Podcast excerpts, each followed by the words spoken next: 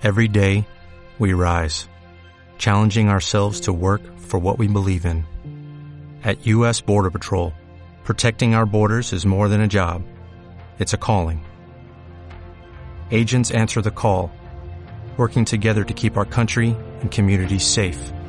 If you are ready for a new mission, join U.S. Border Patrol and go beyond. Learn more at cbp.gov/careers. Pura Basura Podcast. Señoras y señores, hace unas horas ocurrió lo que, al menos yo en lo personal, jamás pensé que algún día ocurriría. Y es que Lisbeth Rodríguez, la chica Badaboom, esta persona que conduce Exponiendo Infieles, este programa bastante, bastante popular en YouTube, pues expuso por primera vez una infidelidad real. Y digo real porque yo sé de muy buena fuente que todos estos videos que suben a Badaboom, o bueno, no, no estoy 100% de seguro si todos, pero al menos la gran mayoría son totalmente falsos. Pero en esta ocasión es algo que sí pasó, o al menos eso pienso yo. Por cómo están eh, sucediendo las cosas, yo digo que sí ocurrió. Les digo, esto acaba de ocurrir hace unas cuantas horas. Ustedes van a escuchar este podcast mañana, mañana se lanza. Pero esto acaba de ocurrir hace unas cuantas horas y hasta la hora de este momento 9.14 del martes 16, no sabemos mucho al respecto en cuanto a declaraciones de las personas implicadas. Antes que nada, bienvenidos al primer Pura Basura. Y vaya que vamos a hablar de pura basura. Vaya que vamos a hablar de, de basura como, como este caso. En donde, más allá de si es o no algo que nos incumba, más allá de si estamos exponiendo la vida de alguien, más allá de si nos estamos metiendo en algo que no nos importa, yo creo que este es un caso que sí merece un poco de análisis. Les estoy hablando de el caso que seguramente para cuando ustedes estén escuchando este podcast ya sabrán la historia. Probablemente en el transcurso de este tiempo ya salieron a dar declaraciones algunos de los implicados. Probablemente guardaron silencio, no lo sé. Tal vez alguien ya cerró su cuenta de Twitter. No sé, no sé. Ustedes saben que este tipo de reacciones siempre ocurren. Pero bueno, Lisbeth Rodríguez fue a visitar a este sujeto Ryan Hoffman. Y pues uno de sus mejores amigos, al menos hasta antes de que saliera este video a la luz, era Luisito Comunica, el youtuber con más suscriptores en México.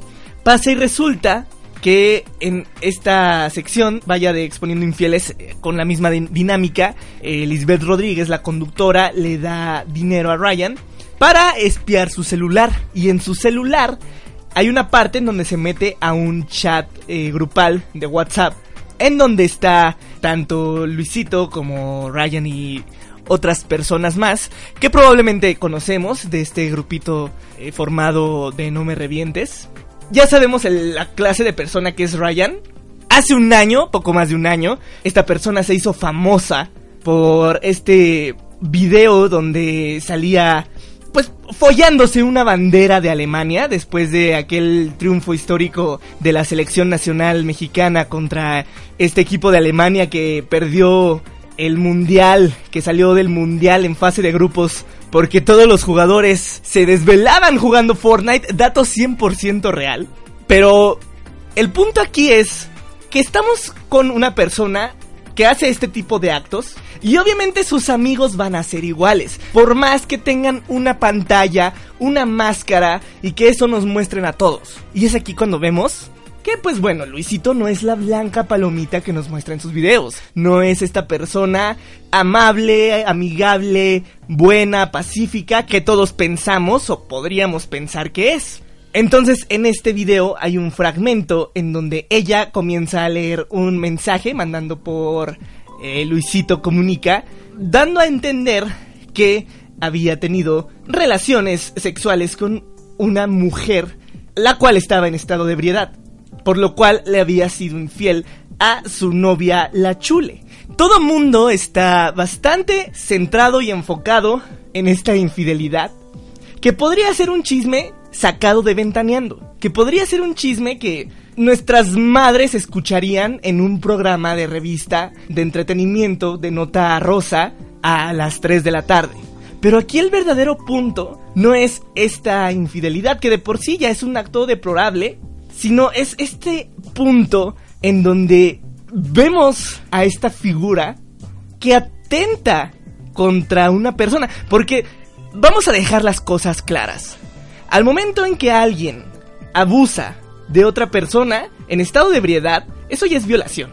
Podría ser que eh, la persona con la cual se metió Luisito tuvo consentimiento, entre comillas, pero si ella no estaba en sus cinco sentidos, aprovecharse de esta situación en la cual las personas ya no piensan bien lo que están haciendo, esto ya es violación. Esto ya es un problema más grave que una simple infidelidad. Y es algo que las personas o la mayoría de la gente no está viendo. Están enfocándose en algo totalmente distinto. Están enfocándose en hay comentarios incluso tan terribles de que la chula se merecía esta infidelidad porque está fea. O sea, a tal punto hemos llegado para estar tan estúpidos de mente y estar diciendo este tipo de cosas. Es algo que realmente no va y que realmente no nos estamos enfocando en lo que es el verdadero problema, que es el problema que siempre hemos tenido. Y es el problema de nuestra generación. No, no, no solamente nuestra generación, es un problema que se viene arrastrando desde hace bastante tiempo y que nosotros seguimos alimentando, que es esta cultura de la violación, porque si es real, si es algo que existe. Es increíble que, por ejemplo, este grupo de personas encabezados por Ryan y por Luisito, tengan un grupo en donde intercambian fotografías, en donde intercambian este tipo de cosas. Mientras que las mujeres tienen que hacer grupos de WhatsApp para cuidarse entre ellas por todos esos casos que hemos visto de Ubers, de taxistas, de miles de situaciones en las cuales terminan desapareciendo mujeres, terminan desapareciendo personas inocentes simplemente por el hecho de ser mujeres, porque así es como es, así es como es la situación, así de cruda es. Esto va más allá de la nota rosa. Si nosotros ya nos estamos metiendo en esta parte del chisme, si nosotros ya nos estamos metiendo en esta parte de saber la vida de los demás, que al final de cuentas ellos están exponiendo pues bueno, que nos sirva para hacer un cambio, que nos sirva para darnos cuenta de qué es lo que hemos estado haciendo mal, de qué es lo que hemos estado dejando de hacer, de qué es lo que tenemos que hacer para cambiar, de qué es lo que está mal en las personas.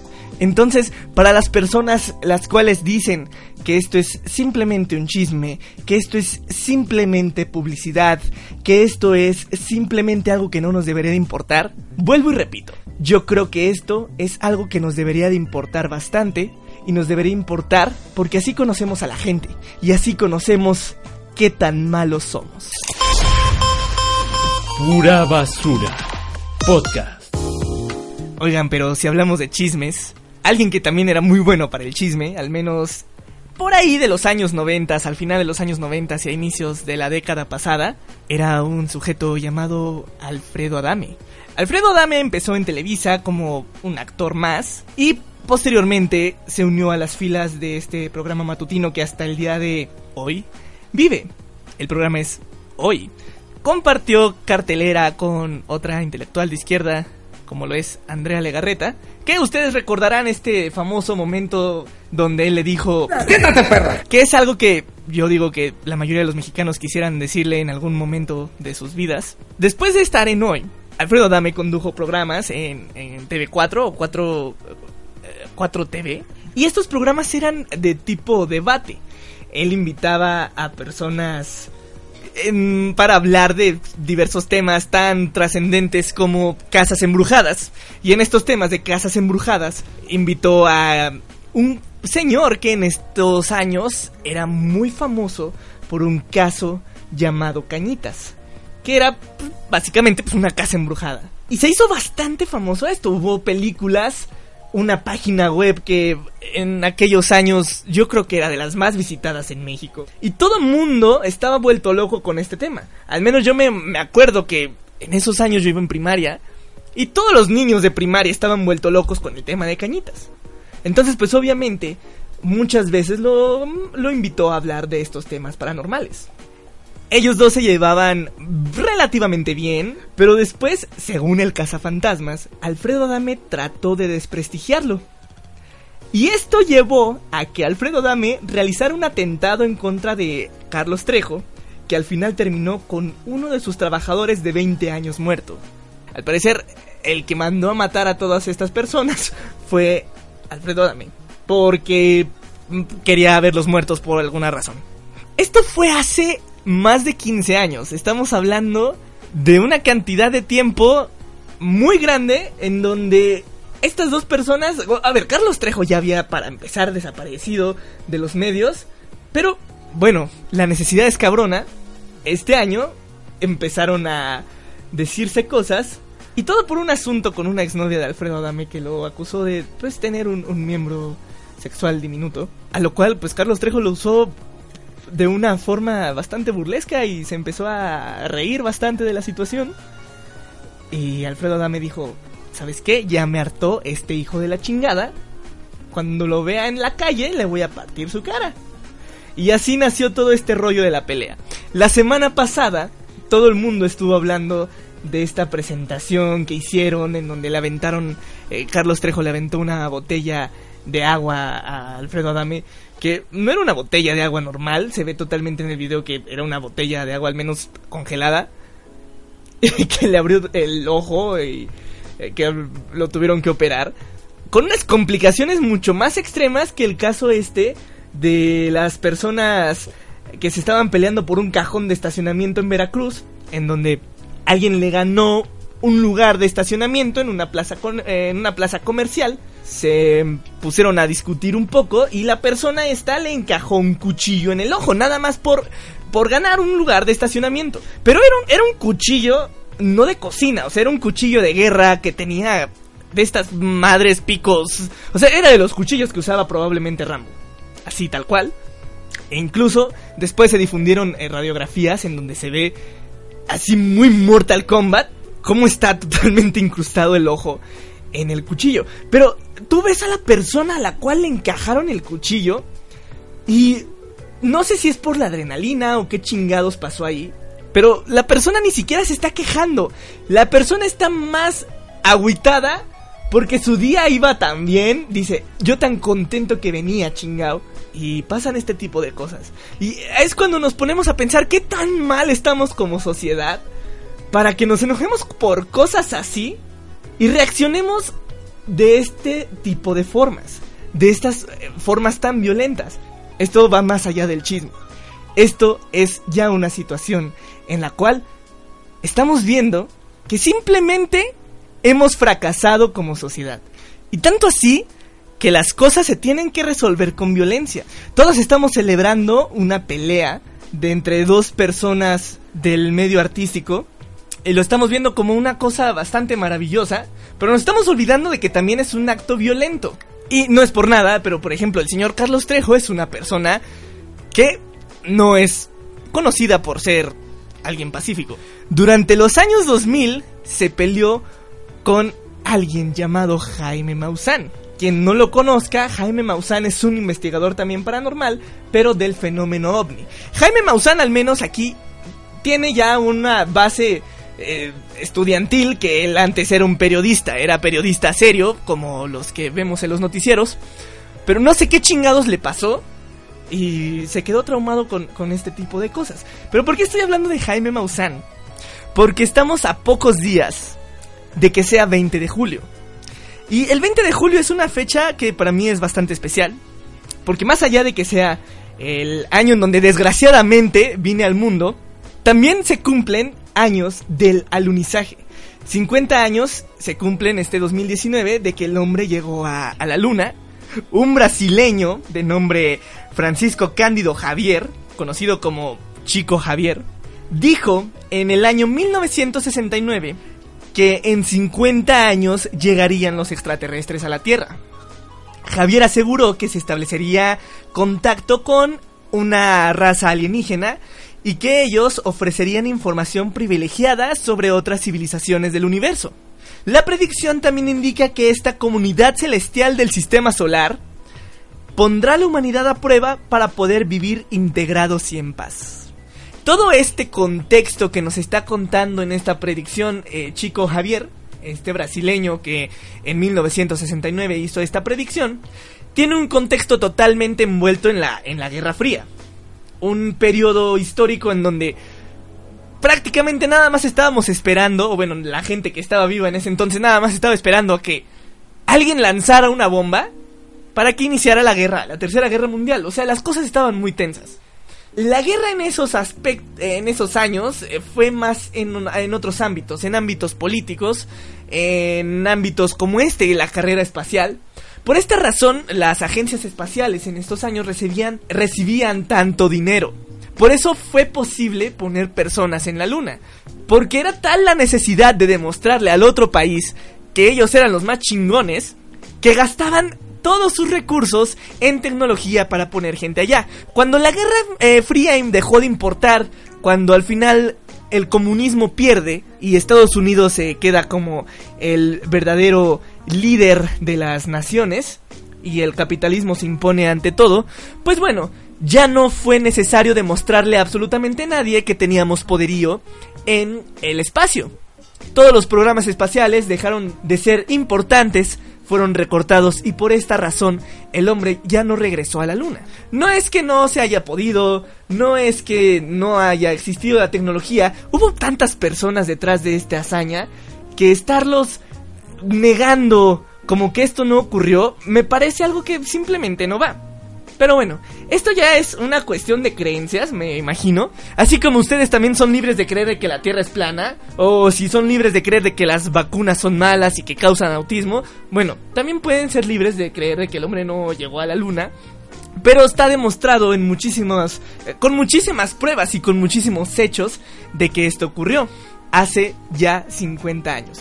Un hito que marcó un antes y un después en la historia de la humanidad completamente. Vamos a volver a ir en unos cuantos años, gracias al señor Trump que está reviviendo todo este asunto de la exploración espacial, que por tantos años se le redujo este todo este presupuesto y la importancia. Es algo de suma importancia.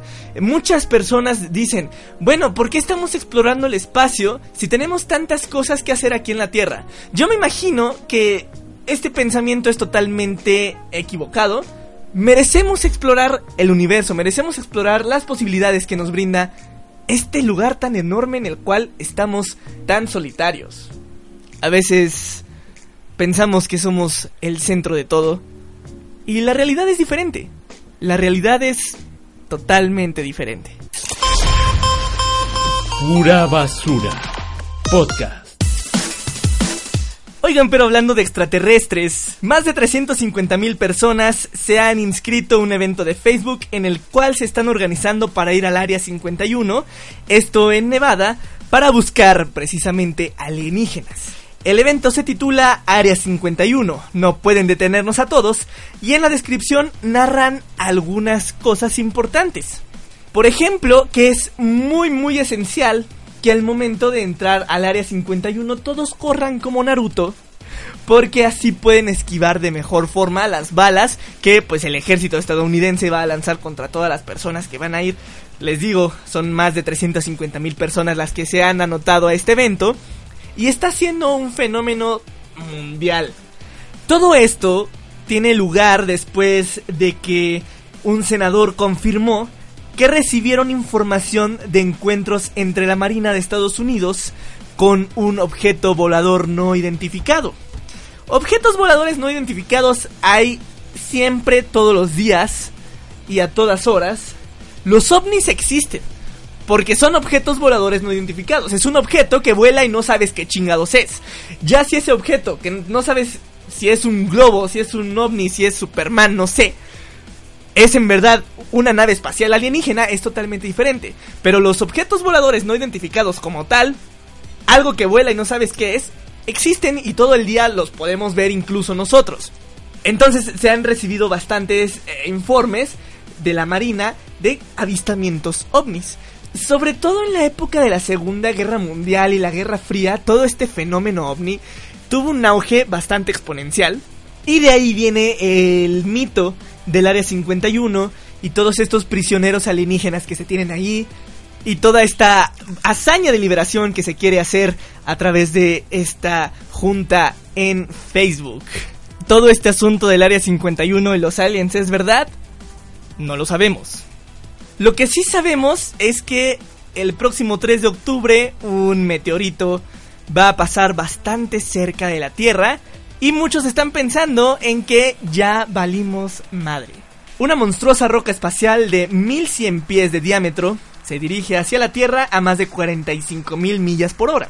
Si colisionara con nuestro planeta, la explosión sería 150 mil veces más potente que la bomba nuclear lanzada sobre la ciudad japonesa de Hiroshima durante la Segunda Guerra Mundial. Obviamente, este objeto provocaría una extinción peor que la que ocurrió con los dinosaurios. O sea, este meteorito está más cabrón que el que mató a Barney. Este meteorito, bautizado como 2007 FT3 por la NASA, fue detectado hace más de 10 años. De 2007 a 2016 pasó 165 veces cerca de la Tierra, pero este próximo 3 de octubre va a estar más cerca que nunca. Va a estar a 260 mil millas de la Tierra, lo cual es cerca comparado a los meteoritos que normalmente pasan cercanos a la Tierra, pero realmente no es tan cerca, es una distancia mucho más lejana a la Luna. Entonces, realmente no hay peligro. Existe un 0.000000092% de que este objeto caiga a la Tierra. O sea, en términos prácticos, es imposible que nos caiga encima este meteorito. En términos de probabilidad, hay una pequeñísima probabilidad casi inexistente de que esto pueda ocurrir. Siempre en la probabilidad hay lugar para los márgenes de error y las fallas. Por eso pues nunca le ponen cero. Pero esto es muy interesante. Para ganar la lotería de Estados Unidos, debes acertar 5 números del 1 al 70 y otro más del 1 al 25. Hagan de cuenta que esto es como el melate de, de aquí de México. Entonces, las posibilidades de que tú ganes el melate son de una entre 303 millones. Mientras que la posibilidad de que ese meteorito nos, nos mate es de una entre 11 mil. O sea, es un mundo de diferencia. Es más fácil que el meteorito nos mate a que ustedes o yo nos ganemos la lotería.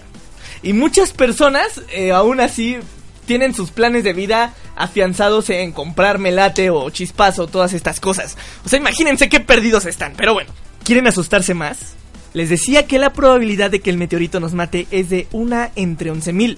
La probabilidad de ser fulminado por un rayo en una tormenta eléctrica durante toda tu vida va a ser de una entre 15.000. Esto es aún peor en México, porque México es el país número uno de muertes ocasionadas por rayos. Peor aún si eres hombre, porque los hombres tienen 7 veces más probabilidades de morir a causa de una descarga eléctrica por un rayo que las mujeres. Y si eres un hombre mexicano, mucho peor. Bueno, pero la probabilidad de morir por una planta o un animal venenoso es de una entre 45 mil. O sea, es más probable que te mueras en una tormenta eléctrica que por una planta venenosa. La probabilidad de tener una cita con un o una supermodelo es de una entre 88 mil. O sea, volvemos a lo mismo. Es más fácil que te mate el meteorito que va a pasar cerca de la Tierra el próximo 3 de octubre a que salgas con una modelo. Y la probabilidad de morir en un accidente de avión es de una entre 188 mil. Por eso los accidentes de avión son tan sonados y son tan públicos porque son cosas que casi nunca ocurren. Cuando hay muertos en un accidente aéreo es en verdad algo pues prácticamente insólito, es algo que no se ve todos los días. El avión es uno de los transportes más seguros que existen. Y aún así es uno de los transportes a los cuales la gente les tiene más miedo. Obviamente porque es algo que no hacemos todos los días, o sea, no es como que te vayas a tu trabajo en avión. Hablando de trabajo, yo trabajo en un acuario y la posibilidad de ser atacado por un tiburón es de una entre 3,7 millones las muertes por tiburón no son tan comunes como se puede creer o como Hollywood nos lo ha hecho creer. Pasan muy, muy rara vez. El profesor de psiquiatría Hans Breiter dijo, la mente humana tiende a darle mayor importancia a eventos que probablemente no ocurrirán jamás, como ganar la lotería. En paralelo, tendemos a darle menos importancia a eventos que sucederán sin duda, como necesitar seguro médico por problemas de salud asociados al envejecimiento. Así que no, no nos va a matar el meteorito, desgraciadamente para algunos como yo. Pero pues aquí vamos a seguir. Pura basura. Podcast. Oigan, con esto nos despedimos. Resulta que el pasado 10 de julio Netflix estrenó un documental llamado Parchis el documental, que es una película que repasa la historia de este grupo infantil que se convirtió en todo un fenómeno en España por allá de la década de los 80. Gracias a Parchis, aquí en México después existió Timbiriche, por ejemplo. Pero el asunto no es el documental de Parchis en Netflix. El asunto es que alguien tomó un fragmento de este documental en donde se ve claramente a una señora tomando un artefacto que es un smartphone. Tal cual. O sea, es un video grabado en, me parece, inicios de los años 80. Y se ve a una señora en un concierto de parchís que toma un objeto, que prácticamente es un teléfono móvil, un smartphone, y hasta lo gira como cuando uno gira su teléfono para grabar en, en horizontal o en vertical. Y se ve que hay una niña al lado de ella que está viendo como si estuviera viendo el smartphone, como si estuviera viendo la pantalla. Está muy, muy raro. Hace unos años también existió una, pues, teoría de un viajero en el tiempo en una pelea de Mike Tyson.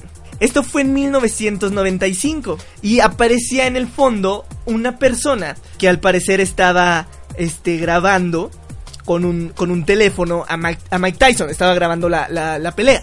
Esto fue en 1995 y bueno, para este año ya existían cámaras compactas con pantallas LCD. Obviamente la resolución del video no nos deja ver con claridad qué es ese artefacto, pero podemos explicar con mayor este, razón y con mayor detenimiento que esto fue lo que pasó en, en esta pelea de 1995.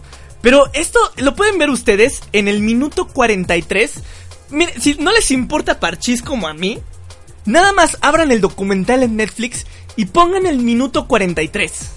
Ahí sale la escena y se ve clarísimo. O sea, son inicios de los años 80 y es una mujer que está sosteniendo un objeto con las manos, lo está viendo fijamente y luego una niña que está de lado también eh, observa el objeto.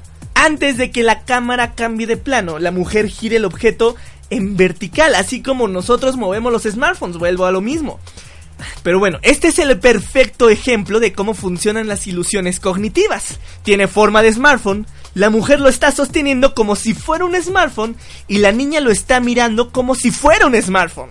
A menos de que esta mujer haya encontrado la forma de viajar por el tiempo y precisamente haya usado esto para ver un concierto de parchís por alguna razón, que haya abierto ahí un agujero de gusano y bueno, pues vamos al concierto de parchís en España a inicios de los 80, al menos de que esto haya ocurrido, creo que podemos encontrarle otra solución al problema. Para ese año ya existían cámaras compactas análogas. Podría la señora estar cerrando el obturador en el momento en el que el video lo captó.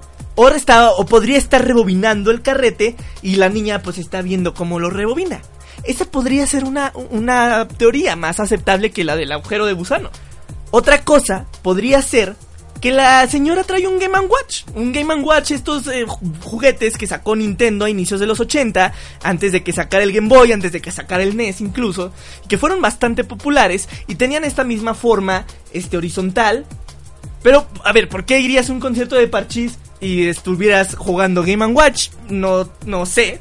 Tal vez fue obligada por su hija ir. Pero tampoco no, no me hace mucho sentido lo del Game Watch, pero me hace más sentido que sea esto a una viajera en el tiempo. Hace unos cuantos años, en una película de Charles Chaplin, no recuerdo el nombre de la película, pero había una persona que estaba en el fondo y que sostenía un artefacto también muy similar a un teléfono celular y se veía como ella gesticulaba, como ella podía hablar. Muchas personas empezaron a decir, es una viajera en el tiempo, trae un celular, está hablando por celular. Estamos hablando de una película de Charles Chaplin. Estamos hablando de 1930, antes de 1930. Al final se descubrió que no era ninguna viajera en el tiempo, no era ningún celular, era un aparato de la marca Siemens que servía como un amplificador de sonido para personas con dificultades para escuchar, con discapacidades auditivas. Eso ya tenía más sentido, en estos años ya existía dicho producto y pues la verdad por la resolución eh, de estos videos que ah, son viejísimos, es totalmente algo, una teoría aceptable. Pero lo de la señora viendo a Parchis... Es que, en, en, verdad, en cuanto termine este pura basura, vayan a Netflix, pongan el documental de Parchis en el minuto 44. Exactamente es minuto 44 con 11 segundos al minuto 44 con 14 segundos. Ahí se ve claramente a esta viajera del tiempo. Véanlo, saquen sus conclusiones y díganme qué es lo que ustedes piensan. ¿Tenemos viajeros en el tiempo? No lo sabemos. Tal vez, tal vez, tal vez ya haya personas del futuro visitándonos. O tal vez sea algo totalmente imposible. Tal vez Nunca lo sabremos. Tal vez en verdad alguien estaba tan desesperado por ver a Parchís que viajó hasta ese concierto. Pura basura. Podcast.